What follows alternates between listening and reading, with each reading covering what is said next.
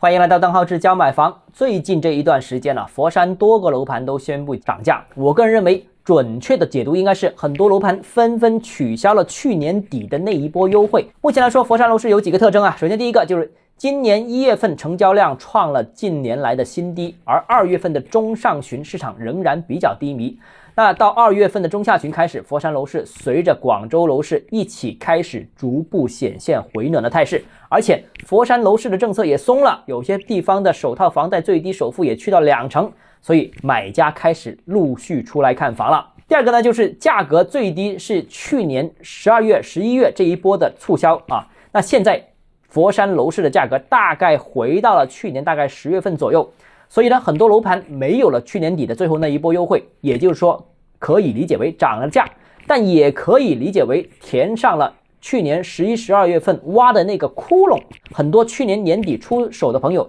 应该算是抄底成功了啊。第三个呢，就是佛山楼市呢，后续呢可能会走出一个量涨价稳的这样一个行情。下半年呢，佛山楼市有望出现价格微涨的这样一个态势。